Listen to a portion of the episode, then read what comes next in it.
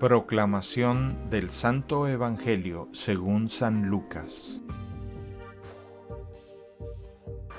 En el año decimoquinto del reinado del César Tiberio, siendo Poncio Pilato procurador de Judea, Herodes tetrarca de Galilea, su hermano Filipo tetrarca de las regiones de Iturea y Traconítide, y Lisanias tetrarca de Abilene, Bajo el pontificado de los sumos sacerdotes Anás y Caifás, vino la palabra de Dios en el desierto sobre Juan, hijo de Zacarías.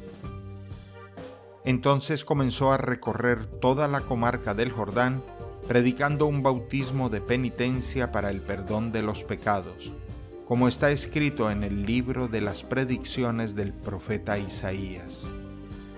Ha resonado una voz en el desierto preparen el camino del Señor, hagan rectos sus senderos, todo valle será rellenado, toda montaña y colina rebajada, lo tortuoso se hará derecho, los caminos ásperos serán allanados, y todos los hombres verán la salvación de Dios. Palabra del Señor.